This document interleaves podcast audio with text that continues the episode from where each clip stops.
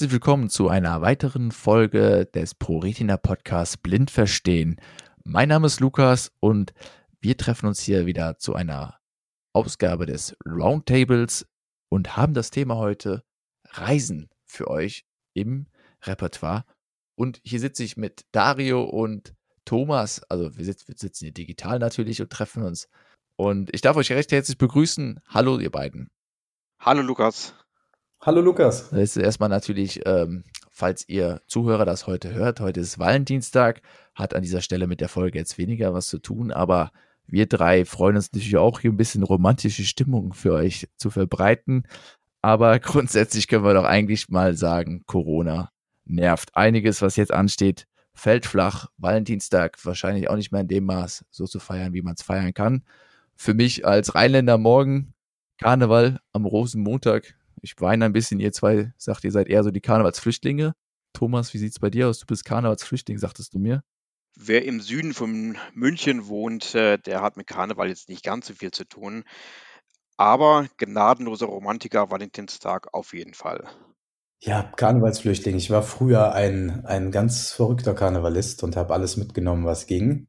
Äh, mittlerweile nicht mehr. Ähm, und Valentinstag immer, mein Gott, immer, immer. Valentinstag ist immer was Schönes. Da spricht der Romantiker, sehr schön. Aber wenn ihr jetzt schon sagt, ihr seid karnevalstechnisch nicht so begeistert und ähm, also beziehungsweise auch nicht mehr so begeistert und würdet eher eigentlich da das Weite suchen. Aktuell Reisen ist ja so eine Sache. Ich meine, ich war letzte Woche beruflich in Mailand und muss wirklich sagen, dass äh, ich habe das Reisen vermisst und kann aber auch echt sagen, dass es auch jetzt aktuell einfach nicht so viel Spaß macht. Ihr zwei seid auch beruflich unterwegs und äh, äh, beziehungsweise häufiger unterwegs gewesen. Dario, wie oft, wie oft warst du vor Corona so grundsätzlich unterwegs für die Arbeit? Grundsätzlich extrem viel. Also sehr, sehr viel ähm, mit, äh, mit äh, ähm, Übernachtungen und so weiter. Wir nennen mal so eine Hausnummer, wie oft ungefähr im Monat warst du weg? Das kann ich dir nicht sagen. Also häufig, ich würde mal sagen, hm, dreimal die Woche. Okay, das ist schon mal eine Zahl. Also dreimal die Woche war ich schon unterwegs beruflich. Ähm, wenn wir jetzt äh, Tagesreisen dazu nehmen, am Wochenende viele Veranstaltungen, viele Vorträge, viele Seminare, viele Schulungen, äh, dann auch mit Übernachtungen und so weiter. Also schon verhältnismäßig viel. Thomas, du bist ja beruflich als Jurist äh, auch häufiger unterwegs. Wie häufig warst du so ungefähr vor Corona? Ich sag mal, eine Flugreise ungefähr im Monat. Ähm, in der Vergangenheit davor hatte ich sogar mal den Senatorstatus, was durch lange Flugreisen äh, auch zustande kam, äh, beruflich und privat. Aber das heißt, Thomas, du bist jetzt auch nicht nur im Bereich Deutschland unterwegs, äh, auch europaweit oder sogar international? Beruflich war es früher international, das heißt also einmal Weltkarte ähm, und äh, jetzt konzentriert sich das vornehmlich auf Europa. Dario, wie sieht es bei dir aus? Ich war früher auch viel beruflich ähm, europanational oder international unterwegs. Äh, mittlerweile hat sich das, muss ich tatsächlich sagen, Gott sei Dank begrenzt, stark begrenzt, vor allen Dingen was berufliche Flugreisen angeht. Ich bin sehr, sehr, sehr, sehr viel mit dem Zug unterwegs innerhalb Deutschlands. Und wenn es dann ins äh, europäische Ausland geht, wenn ich auf geschäftlichen Reisen bin, dann auch meistens mit dem Flugzeug. Aber das heißt genau, Flugzeug ist jetzt schon ein Stichwort, was interessiert mich jetzt natürlich am meisten. Äh, Dario, du bist vollblind. Thomas, du hast ja noch einen Sehrest. Ich selber habe ja nur eine Seheinschränkung und kann das in manchen Punkten vielleicht mir gar nicht richtig vorstellen, was da so für Hürden noch auf einen zukommen. Thomas, wo würdest du sagen, wo fängt es eigentlich an, schwierig zu werden, wenn du deine Reise antrittst? Die Schwierigkeiten habe ich eigentlich überwunden mit einer ordentlichen Planung. Die Planung sieht so aus, dass ich meine Reise vor anmelde. Das heißt, ich melde den Assistenzservice an und sobald ich am Flughafen angekommen bin, dann verläuft eigentlich alles sehr problemlos.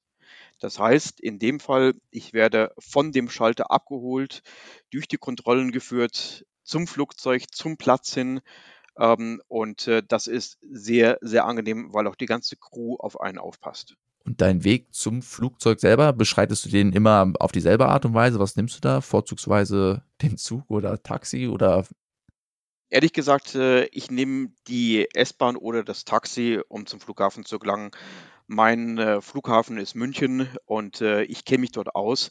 Die Wege sind vertraut. Insofern weiß ich auch, wo ich hinzulaufen habe. Dario, würdest du dem zustimmen? Würdest du sagen, mit der Planung hast du schon die größte Hürde überwunden? Ja, auf jeden Fall. Also ich meine, ähm, es ist tatsächlich so, dass man sehr, sehr viel plant im Vorfeld. Äh, wobei meine, äh, meine Reisen sind auch oft oder müssen oft spontan sein. Ich kann gar nicht so viel planen, aber irgendwann stellt sich auch eine gewisse Routine ein, was das Reisen angeht, wie der Thomas das gerade auch sagte. Wege sind vertraut. Äh, mein Flughafen ist Frankfurt und ähm, nach Frankfurt zu kommen ist ähm, kein Problem. Am Flughafen selber auf jeden Fall den Service ähm, von Fraport, das ist in Frankfurt, in Anspruch nehmen. Anders geht es in Frankfurt auch überhaupt nicht. Also anders kommt man in Frankfurt nicht durch. Für mich ist es jetzt ganz interessant, weil ich gar nicht wusste, dass es so einen Service überhaupt gibt. Rein laientechnisch von mir jetzt mal gefragt, wo würde ich den denn anmelden? Kannst du es nur online machen? Kannst du auch irgendwie anrufen? Oder ist das, wo müsste ich mich da melden? Ich mache das online. Das heißt also, ich schreibe eine Mail, da gibt es eine Servicestelle bei der Lufthansa und dann muss ich angeben die Flugnummer und die Flugzeiten. Äh, dann kriege ich auch relativ zügig eine Bestätigung. Das funktioniert reibungslos und bei anderen Fluggesellschaften, die ich bis jetzt äh, in Anspruch genommen habe, ging das eigentlich ziemlich ähnlich. Du kannst einmal über die, kannst einmal über die Fluggesellschaft direkt gehen, du kannst dich auch an den Flughafen wenden. Ja, da gibt es äh, in Frankfurt auch eine Telefonnummer. Und auch in Köln, als ich in Köln gewohnt habe, war das auch so. Du kannst auch am, beim Flughafen selber anrufen. Dort gibst du dann tatsächlich deine Flugnummer an. Ja, und ähm, dann ähm, ist es sehr, sehr, sehr unkompliziert. Du hast quasi als, wie soll man das sagen, als Blinder, der den, der den Flughafenservice in Anspruch nimmt, hast du Priority Check-in, du hast wirklich ähm, den Senatorstatus, ohne Senator sein zu müssen.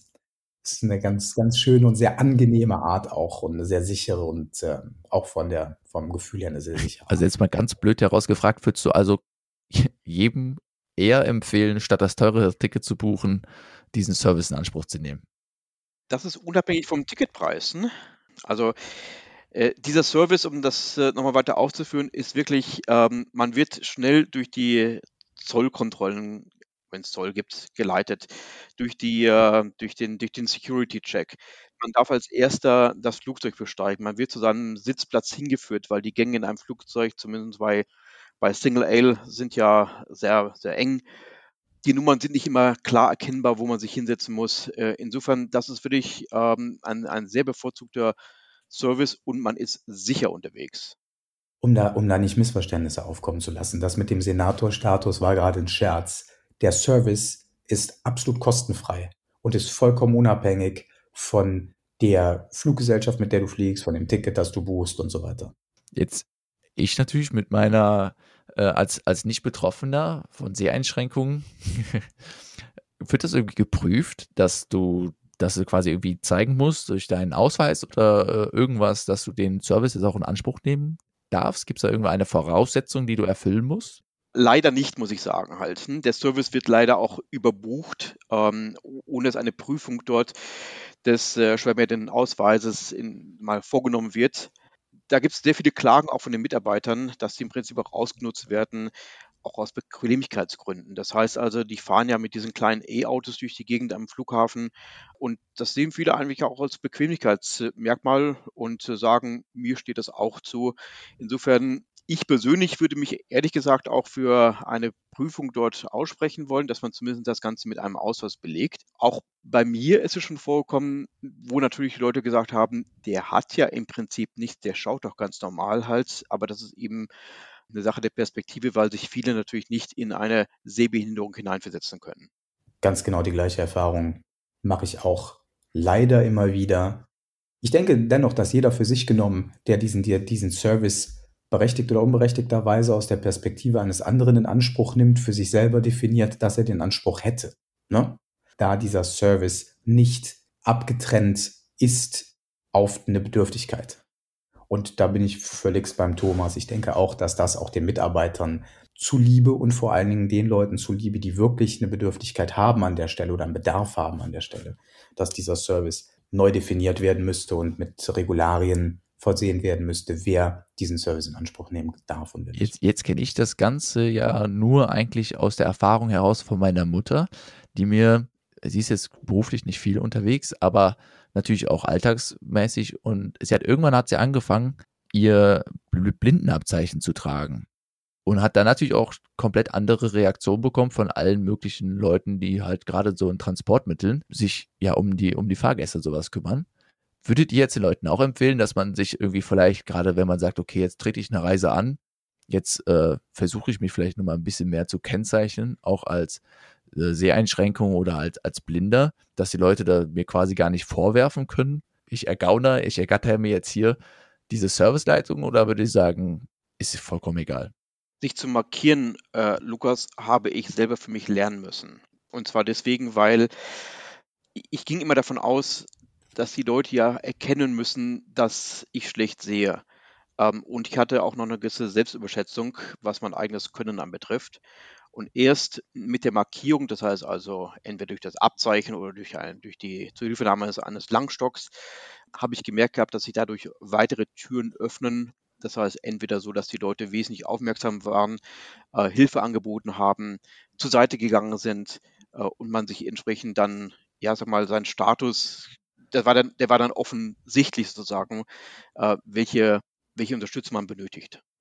Nur das Abzeichen zu tragen, ist, glaube ich, eine große Irritation für ähm, die Umwelt. Wenn jemand mit einer mit einer gelben Binde mit drei schwarzen Punkten oder mit einem Abzeichen, es gibt noch ein anderes Abzeichen, ein blaues Abzeichen mit einer weißen äh, Figur drauf, durch die Gegend läuft, dann irritiert das, glaube ich, die Umwelt viel mehr, als dass die Umwelt versteht, hey, sag mal, der hat einen Blindenab, also so eine Blindenbandage oder was auch immer, und läuft trotzdem hier rum. Ich denke, das Nonplusultra, um da wirklich ähm, die Markierung zu vervollständigen, ist tatsächlich ein Abzeichen plus ein Langstock. Der Langstock an sich ist allerdings schon, zumindest für mich in meiner Welt, Markierung genug und ich benutze keine, keine anderen Abzeichen. Das mache ich nicht. Aber der Stock ist sehr, sehr deutlich, hey, da kommt jemand Blindes. Und äh, das ist ein, ich würde sagen, der Stock ist ein Türöffner. Ich habe was vergessen. Und zwar, ich werde häufig bei Flugreisen gefragt, wenn ich alleine unterwegs bin, also eine Geschäftsreise antrete, wo ist denn eigentlich Ihr Blindenführhund? Und dann sage ich, ich habe keinen. Ähm, und äh, weil immer wenn dort der, der Status blind als Kennzeichen eingetragen ist bei der Fluggesellschaft, dann geht man auch davon aus, äh, man würde auch automatisch einen Hund mit sich führen.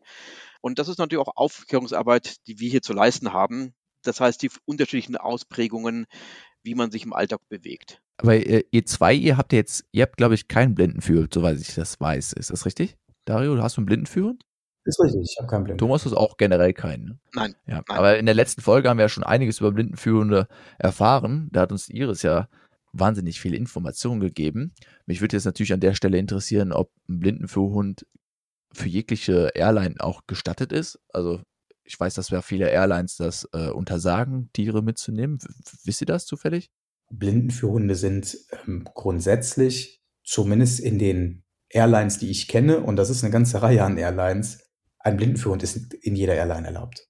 Ich weiß nicht, wie das mit ganz, ganz extravaganten Airlines aussieht, ja, aber grundsätzlich ist ein Blindenführhund in jedem Flugzeug erlaubt. Das ist ein Blindenführhund. Ein Blindenführhund hat einen ganz anderen Status. Ein Blindenführhund ist im, im Passagierraum erlaubt. Ein Blindenführhund muss nicht irgendwie in die, in die ins Gepäckfach. Ja, genau, ins Tier, äh, äh, ins Gepäckfach ist vollkommen richtig, ins Gepäckfach. Der Blindenführhund ist soweit ich das weiß, in jedem Flugzeug erlaubt. Wenn es da aber Fragen geben sollte von den Zuhörern, meldet euch einfach.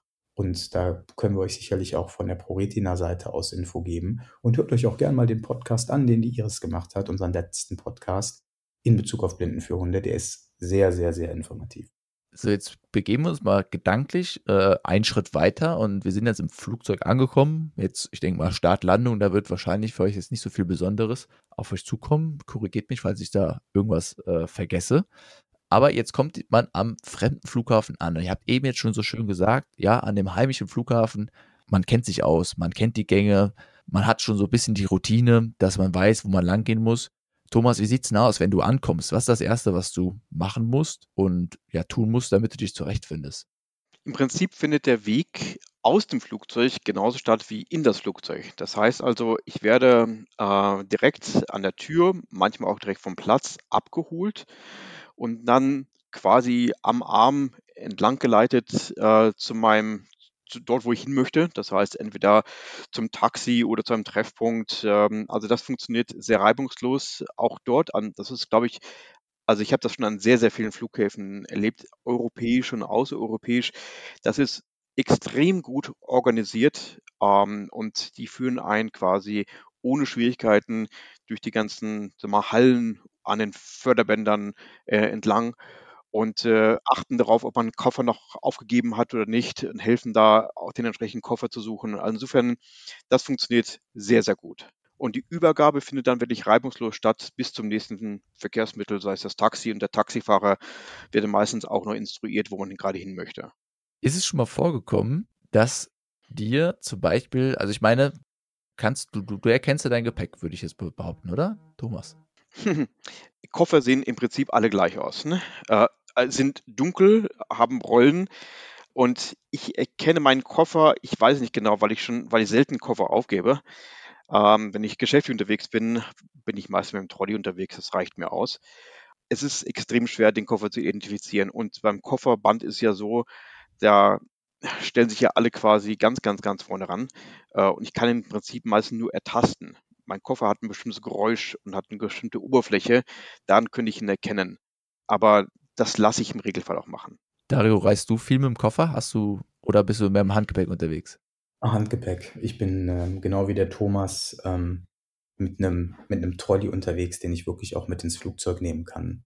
Koffer finden ist das ist echt eine komplizierte Kiste. Es gibt äh, ein paar Hilfsmittel, die man in den Koffer legen könnte, um äh, sie dann durch einen Sensor zu triggern, dass sie ein Geräusch machen. Aber die Wahrscheinlichkeit, dass dein Koffer dann geöffnet wird, weil jemand denkt, da ist irgendwie ein, äh, ähm, ein, ein aktiviertes äh, elektronisches Gerät mit einer Batterie drin, was ist das denn, ist relativ hoch.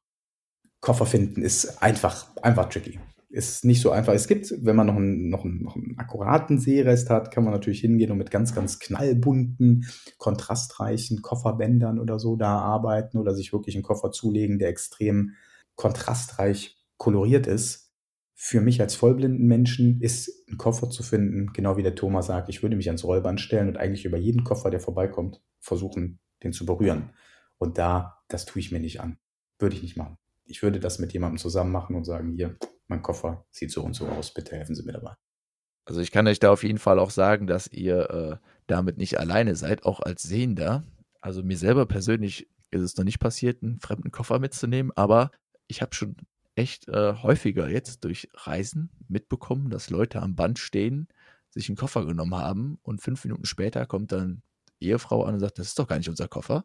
Und dann wird der Koffer wieder aufs Band gelegt. Also ich glaube, das ist nicht nur für, für euch als Leute mit Sehbehinderung und Blindheit ein Problem. Das scheint tatsächlich auch allgemein ein Problem zu sein. Aber wenn man sich da helfen lassen kann, das war mir nicht bewusst. Das finde ich einen sehr guten Punkt. Ja. Das ist das ist mir tatsächlich schon mal passiert. Und zwar nicht, dass ich einen falschen Koffer mitgenommen habe, sondern das war der letzte Koffer, der noch auf dem Band war. Ich hatte mich die ganze Zeit über telefoniert und das sah aus wie meiner, also habe ich ihn mitgenommen. Und ich bin dann weitergefahren mit der S-Bahn und dann klingelte auf einmal mein Telefon und da war die Lufthansa dran und sagte, es hätte sich ein Passagier gemeldet, der wahrscheinlich meinen Koffer mitgenommen hätte. Ähm, und dann gab es für dich einen nächtlichen Kofferaustausch. Ne? Fand ich sehr spannend. Ne? Dem Mann war das sehr, sehr peinlich ne? und er hat ganz normal gesehen. Das gleiche ist mir im Zug passiert.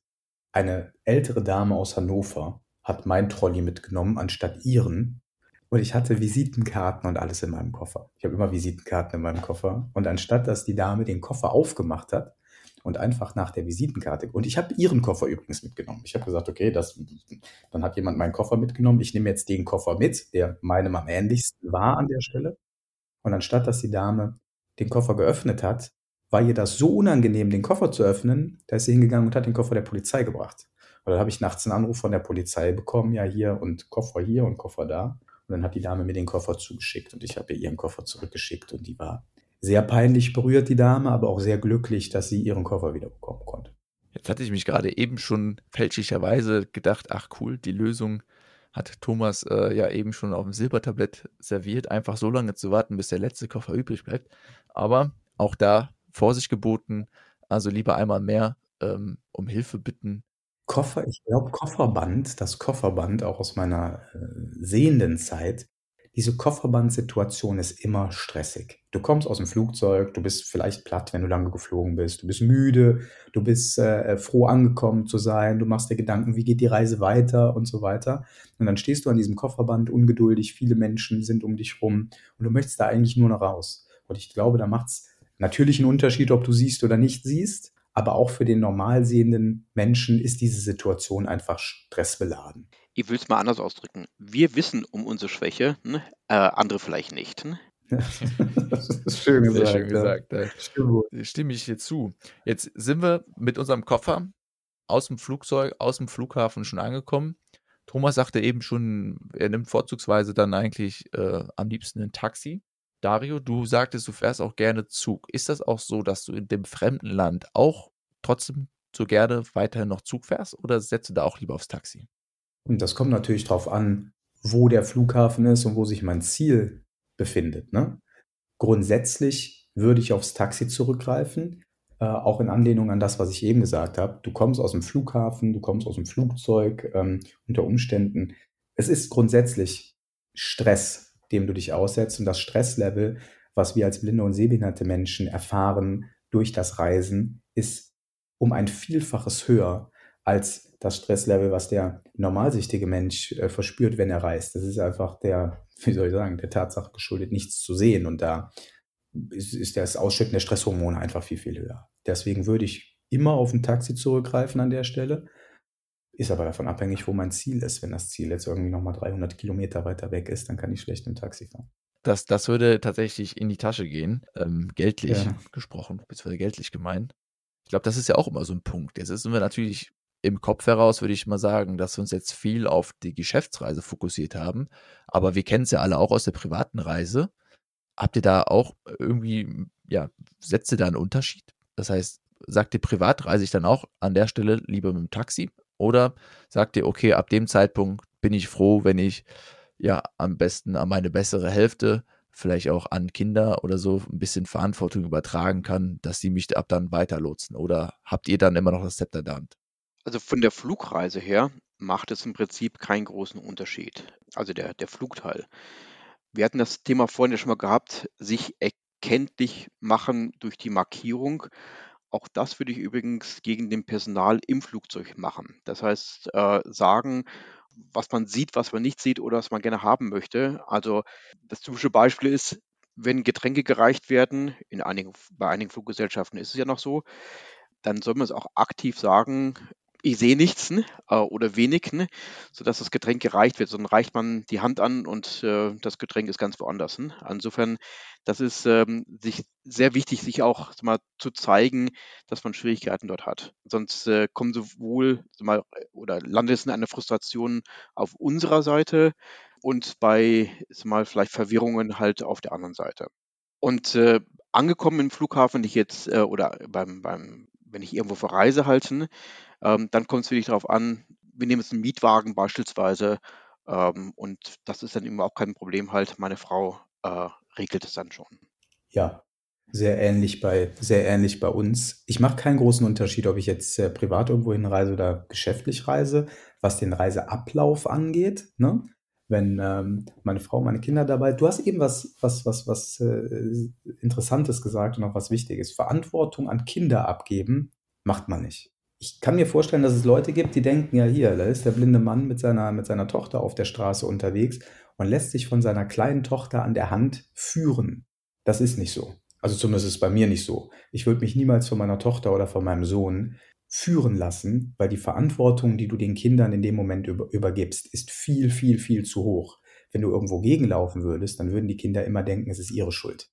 Das darf man nicht machen. Also den Kindern äh, entgegen oder zuliebe oder gegenüber darf man sowas nicht machen. Genau wie der Thomas das gerade gesagt hat, wenn ich mit meiner Frau unterwegs bin und wir würden einen Mietwagen nehmen oder was auch immer, dann bin ich der Papa, der sich um die Kids kümmert und äh, meine Frau kümmert sich um den Mietwagen. Wenn es irgendwie Sprachbarrieren gibt, probiere ich die Sprachbarrieren gerade noch zu überwinden Und äh, dann kümmere ich mich aber um die Kids und meine Frau kümmert sich um den, ähm, ich nenne es mal handwerklichen Teil. Es ist natürlich ein, ein spannendes Gebiet. Darüber, ich bin ja selber, ich, ich bin ja Sohn, beziehungsweise meine Mutter ist ja betroffen und war früher noch, hatte noch mehr Sehstärke und ist mittlerweile aber auch unter dem Sehstatus blind, also unter 5%, hat aber auch noch einen Sehrest. Und jetzt kam irgendwann der Moment, ich habe das genauso wie du auch früher so erfahren, dass ich da quasi nie so richtig die Verantwortung aufgebürgt bekommen habe, dass es jetzt hieß hier, du, du musst, du musst mich führen, du musst mir da helfen. Ich habe das natürlich immer sehr gerne gemacht. Aber es kam natürlich dann irgendwann der Umschwung mit dem höheren Alter, als wir dann trotzdem noch gemeinsam gereist sind und ich die Verantwortung übernehmen wollte, dass sich da meine Mutter natürlich nicht so gut hat führen lassen. Das ist natürlich auch ein interessanter Punkt, würde ich mal an der Stelle sagen, dass ich glaube, es beruht natürlich auch auf so eine Gegenseitigkeit, dass man sich da, ja, zum einen natürlich die Hilfe anbietet, zum anderen aber denke ich auch sie annimmt, oder? Die Bevormundung der Eltern durch die Kinder ab einem gewissen Alter. Ich glaube, ich glaube, jeder Vater oder jede Mutter, die das gerade hört, kennt diese Situation auch aus der nicht seheingeschränkten Perspektive. Ähm, ich glaube, das ist ein ganz, das ist ein ganz normaler evolutionärer Prozess, dass äh, äh, es irgendwann so ist, dass die erst sind die Eltern die, die, die, die, die, die Leiter und die, die Führer und die Begleiter der Kinder. Und ich glaube, im, im, das liegt in der Natur der Sache, dass die Kinder irgendwann die Begleiter und die, die Helfer und die Führer der Eltern sein werden. Ich glaube, das hat nicht so viel mit Blindheit und Sehbehinderung zu tun. So, jetzt sind wir gedanklich mit ähm, Taxi, Zug, Bus, Bahn, wie auch immer, angekommen an unserem zumindest ja vorläufigen Verweilort, nämlich dem Hotel. Und ich selber kenne das jetzt auch äh, beruflich und privat. Und ich muss sagen, ich finde es gerade im Hotel öfter mal schwer, sich da zurechtzufinden, weil ja nicht immer ja, Hotels sind ja nicht immer gleich aufgebaut. Ich denke mal, bei, bei Flughäfen hat man schon mal so eine gewisse Struktur, die man vielleicht raus erkennen kann. Thomas, wie findest du dich im Hotel zurecht? Woher weißt du, wo die Rezeption ist, zum Beispiel? Der ähm, Taxifahrer, unabhängig vom Trinkgeld, ähm, ist meistens bereit, auch einen zur Rezeption zu führen. Weil da gibt's, kann es meistens beispielsweise, beispielsweise auch schon eine, eine erste Hürde geben, nämlich eine Drehtür. Ähm, und äh, da kann man auch schnell dazwischen geraten oder mit dem Koffer dazwischen geraten, mit dem Stock dazwischen geraten. Ähm, insofern nehme ich diese Hilfe auch ganz gerne an, wenn er sie anbietet oder ich frage aktiv danach und führe mich dann zur Rezeption. Und dort auch wiederum, ich muss mich mal erkenntlich oder nicht erkenntlich zeigen, sondern zeigen, dass ich eben eine Seheinschränkung habe äh, und kriege dann meistens auch na, zuerst einen fragenden Blick, aber dann eben auch eine relativ schnelle Hilfe angeboten. Wenn ich ein Dokument unterschreiben muss, beispielsweise, dann frage ich natürlich, wo das wird mir dann entsprechend mal gezeigt, wo ich das machen muss. Ich werde aufs Zimmer geführt und ich muss mir dann auch schon beim Gang auf das Zimmer merken, wo das Zimmer ist. Das heißt, es sind ja häufig lange Gänge, die auch alle gleich ausschauen. Dann nehme ich einfach mir bestimmte Merkmale, sei es die Feuertür, sei es den Feuerlöscher, sei es die Anzahl der Türen oder irgendetwas anderes. Und so ran, so orientiere ich mich, dass ich mein Zimmer nachher wiederfinden kann und äh, oder auch ähnliche Hürden, die sich vielleicht im Gang befinden, wie ein Tisch, ein Stuhl, äh, was äh, optisch ganz nett ausschaut halt, aber für mich eben eine Barriere darstellt. Dario, ist das bei dir ähnlich? Ja, bei mir ist das sehr ähnlich. Also ähm, bleiben wir bei dieser Taxisituation. Der Taxifahrer, die Taxifahrerin äh, sind in den allermeisten Fällen, also wirklich in, ich würde sagen, 99 Prozent der Fälle sehr, sehr hilfsbereit und freundlich und ähm, bringen mich in das Hotel rein. In der Regel höre ich dann schon, wo die Rezeption ist und mache mich dann auf den Weg zu der Rezeption. Dadurch, dass ich einen Langstock nutze, ist dem Rezeptionisten, der Rezeptionistin klar, der sieht nichts oder der sieht nicht gut. Und ähm, je nachdem, wenn ich das Zimmer nicht schon im Vorfeld gebucht habe mit, ähm, mit meinen Wünschen, wie das mit dem Zimmer aussehen soll, bitte ich in dem Hotel ein Zimmer zu bekommen, das in der Nähe eines Aufzugs oder in der Nähe des Treppenhauses ist. Das ist für mich wirklich ein ganz wichtiger Punkt. Ich habe es oft erlebt, dass ich dann in ein Hotelzimmer gekommen bin, was ganz weit weg vom Aufzug oder vom Treppenhaus war und ähm, ganz gewundene Gänge, Abzweigungen und so weiter. Hat mir nicht gut gefallen.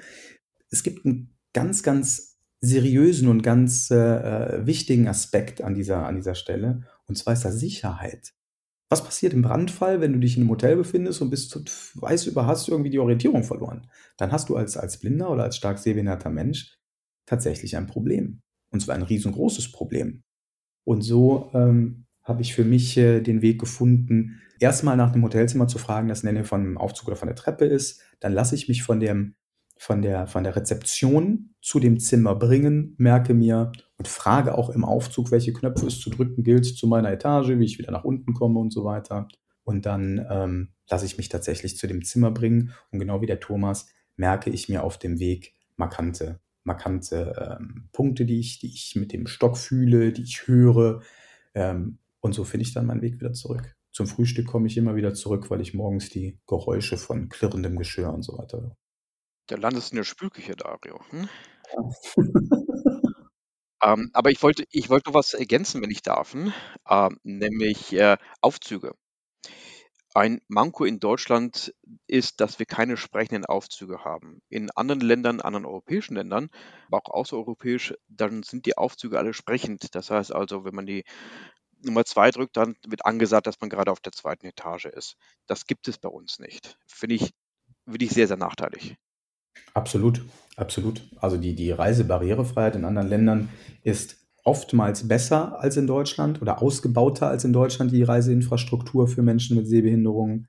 Ist oft, ich sage einfach mal, ist oftmals besser. Um da jetzt nicht ganz stark ins Detail gehen zu wollen oder ein, ein, ein Bashing betreiben zu wollen. Wir haben hier noch viel, viel vor uns, was die äh, Zugänglichkeiten angeht in Bezug auf Reisen und auch den infrastrukturellen Ausbau angeht.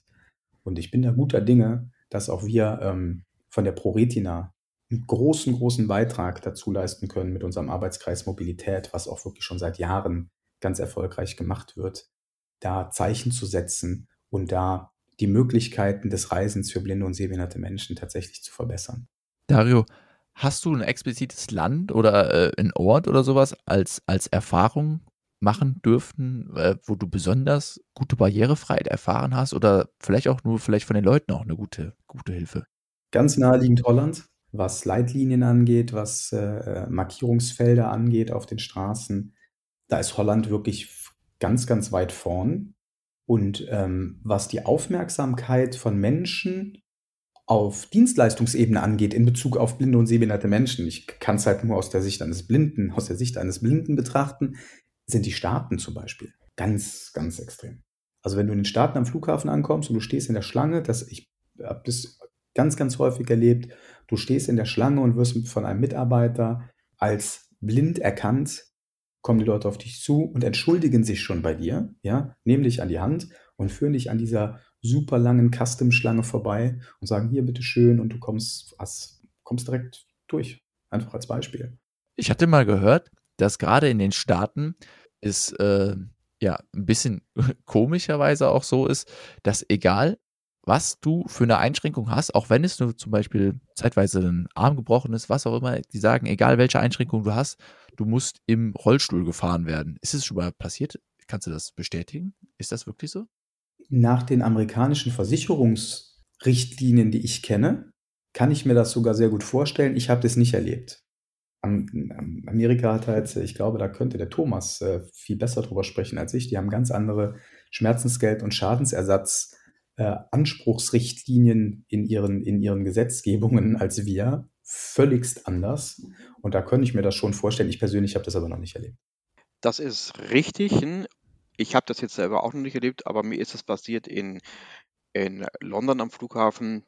Ich musste mich in einen Rollstuhl hineinsetzen, ob ich wollte oder nicht so angenehm war mir das jetzt auch nicht, weil ich habe ja eine Seh- und keine Geh-Einschränkung. Und äh, aber es ging nicht anders. Ne? Ähm, und ich äh, habe es dann einfach ja machen lassen, weil das war dann auch einfacher für die Person, die für mich zuständig war. In Atlanta oder in, also in Atlanta hätte ich es mir gewünscht.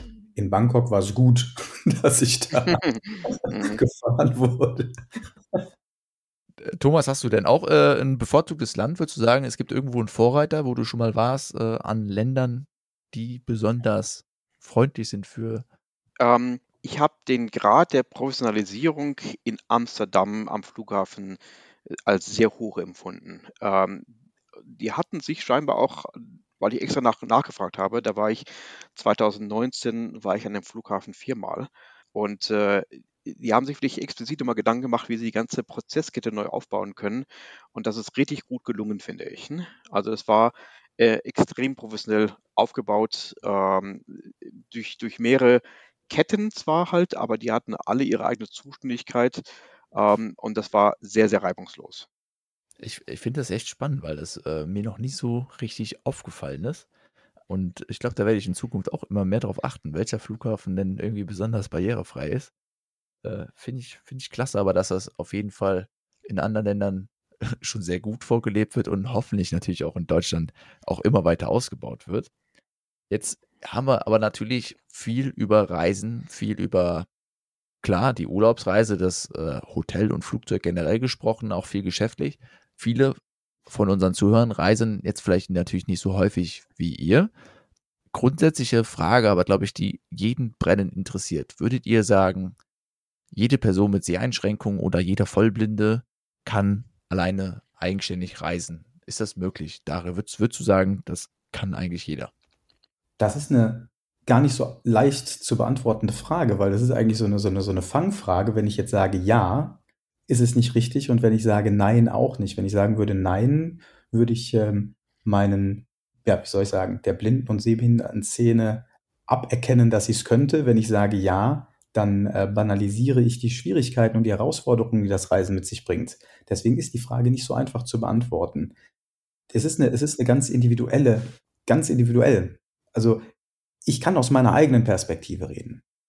Ich würde mir die spontane Mobilität niemals nehmen lassen wollen, weil das für mich super wichtig ist und ähm, mich auch ein Stück weit ausmacht, glaube ich.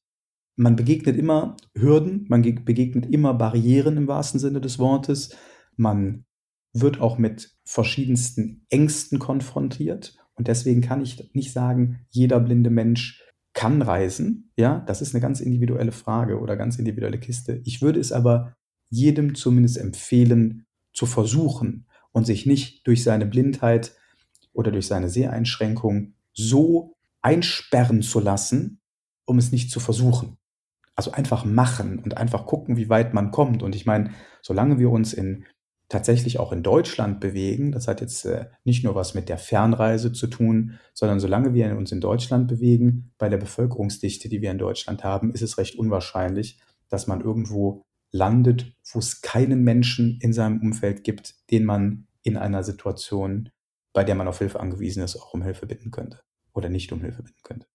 Machen, einfach machen. Lasst euch nicht einschränken. Tut einfach und versucht's und äh, probiert's und ähm, auch durch kleine Schritte kommen wir irgendwann ans Ziel. Und äh, jeder lernt das Laufen durch kleine Schritte. Und gerade wenn man spät erblindet ist und ähm, lernt gerade das Laufen neu, vielleicht durch ein Mobilitäts- oder durch ein Orientierungs- und Mobilitätstraining, dann nicht aufhalten lassen. Nicht einfach machen. Einfach machen. Das ist die Devise. Ich, ich würde es vielleicht ein bisschen anders ausdrücken, Dario. Und zwar, ich habe am Anfang ja gesagt gehabt, Vorbereitung. Und das ist es, finde ich, eines ähm, der, der wesentlichen Elemente, die Reise einmal im Kopf durchzugehen. Ähm, das heißt also auch, was könnte wo passieren? Und zwar nicht ängstlich durchzugehen, sondern realistisch das Thema anzugehen. Vielleicht gucken, wo könnte ein Risiko denn sein? Also einfach überlegen, aber auch austauschen mit anderen Menschen. Die Porechner hat ja bestimmte Foren, wo man auch solche Fragen durchaus stellen kann. Und dann könnte man vielleicht mit einer anderen Person quasi mal telefonisch abstimmen und sagen, achte bitte auf oder du findest Folgendes hier. Von dort und dort bekommst du noch Unterstützung. Stell dein Telefon so ein, dass, was auch immer. Insofern, ähm, ich finde dort das Thema Vorbereitung ist extrem wichtig und die eigene Risikoabschätzung. Das heißt also, was kann ich noch? Ähm, wie viel traue ich mir zu? Und was sollte ich vielleicht besser lassen? Du hast was ganz, ganz, ganz Tolles und Wichtiges gesagt, Thomas, der Austausch. Einfach der Austausch. Weil irgendjemand war schon mal an dem Flughafen oder an dem Bahnhof oder ähm, in der Region und kann dir vielleicht einfach helfen. Also das, das Vernetzen untereinander, was wir ja auch bei ähm, uns sehr stark leben. Hilfe zur Selbsthilfe. Ne? Ganz, ganz wichtiger Punkt. Selbstbestimmtes Leben. Und ähm, da einfach auch mal fragen. Einfach fragen, hey, war schon mal jemand vielleicht an dem, an dem Bahnhof in XY-Stadt und kann mir vielleicht jemand sagen, wie ich da zur Info komme oder wo muss ich drauf achten? Das ist ein sehr, sehr, sehr, sehr guter Punkt, Thomas. Danke für den, für den Hinweis an uns alle. das ist das richtige Wort. Ich denke, also ich weiß nicht, vielleicht gibt es ja auch im Internet schon äh, Foren dazu. Falls es die nicht gibt, dann denke ich, das ist ja auch einfach hier ein gelungener Platz, egal über welche Plattform ihr jetzt hört, falls es so eine Kommentierfunktion gibt. Tut euch keinen Zwang an. Schreibt doch einfach gerne mal in die Kommentare rein, was eure persönlichen Erfahrungen sind zum Thema Reisen. Vielleicht was eure persönlichen Tipps und Tricks sind, die ihr über die Jahre schon erfahren durftet, die euch unfassbar geholfen haben, die auch vielleicht anderen Leuten selber Einschränkungen helfen können. Und nutzt es einfach hier zu kommentieren. Schreibt uns natürlich auch gerne an socialmedia.pro-retina.de. Vielleicht machen wir daraus mal einen Artikel und können das Ganze zusammensammeln. Ich denke, das ist ein super spannendes Thema. Natürlich für alle, die sich irgendwie im Rahmen der Mobilität noch weiter bewegen können, wollen und vielleicht auch noch ja, weiter ausbauen wollen und sich irgendwie sagen, da kann ich mir noch ein bisschen mehr zutrauen. Ich würde mich um über Geschichten von euch freuen. Egal ob äh, Geschichten aus der eigenen Betroffenheit oder Geschichten auch von denjenigen von euch, die nicht selber betroffen sind, die ihr gemacht habt, die ihr erlebt habt, die ihr erzählen könnt in Bezug auf das Reisen. Einfach eure Geschichten. Was ist euch passiert? Was ist euch? Es geht ja nicht immer nur darum, äh, oder es geht ja nicht darum, nicht ausschließlich darum, dass euch irgendwas Negatives, Erschreckendes, Beängstigendes passiert ist, sondern ähm, es gibt ja auch tolle, tolle Erfahrungen, die man gemacht hat, lustige Erfahrungen, die ihr gemacht habt, ähm, spannende Erfahrungen, die skurrile.